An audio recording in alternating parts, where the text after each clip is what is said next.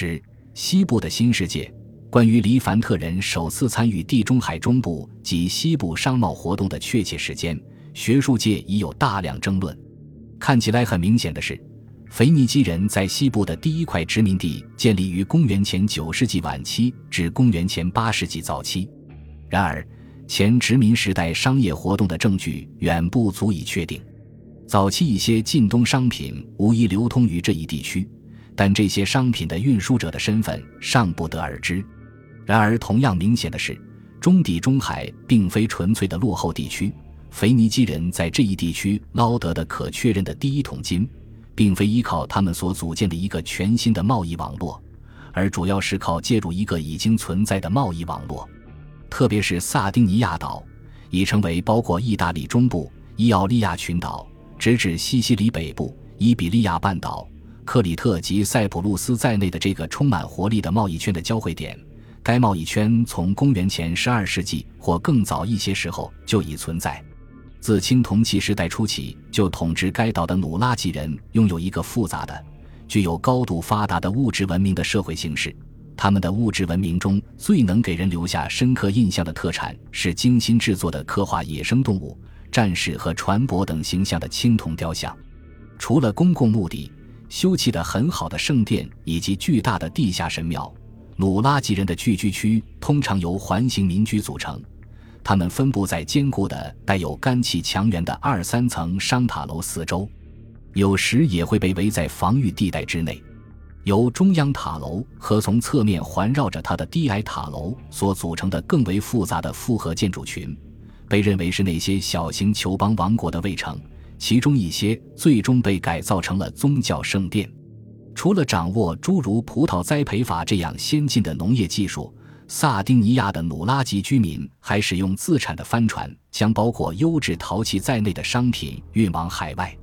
第一批腓尼基移民似乎是在公元前九世纪末或前八世纪初来到这个岛屿的。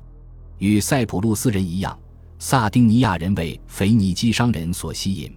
因为后者携带着大量来自内陆地区的已为当地土著居民社区所开采的铜、铅、铁、银。然而，尽管事实上萨丁尼亚同样拥有肥沃且适合耕作的沿海平原，但黎凡特人第一次出现在此地的情形，似乎与同一时期发生在塞浦路斯的殖民冒险活动有很大的不同。位于该岛西北部的金属加工业中心圣伊比尼亚的居民属于努拉吉与腓尼基混血人种。圣伊比尼亚专注于与位于意大利中部、横跨蒂勒尼安海的伊特鲁里亚王国进行贸易。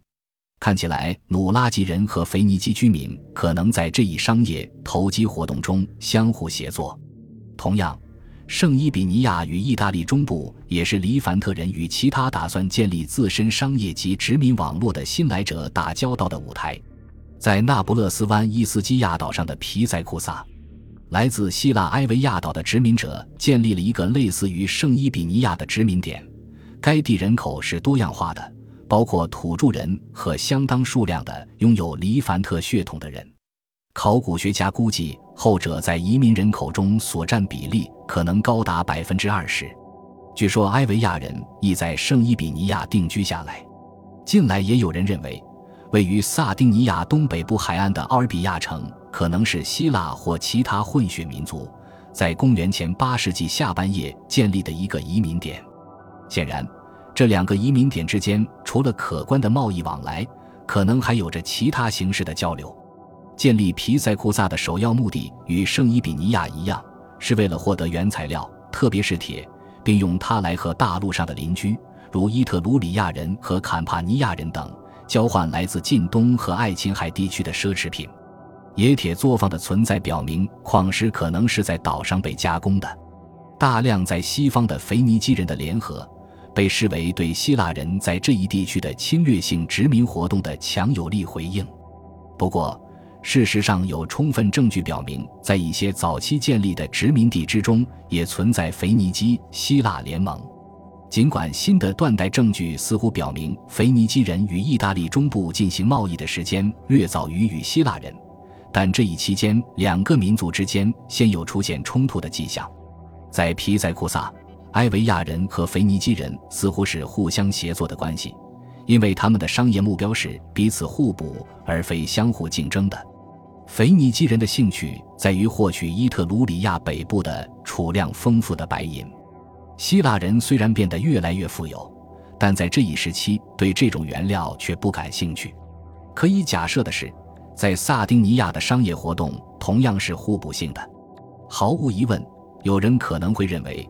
这些最初在地中海中部进行的殖民冒险活动是对出现在腓尼基人、希腊人和土著人之中的彼此交流合作的相互妥协现象发展的一种佐证。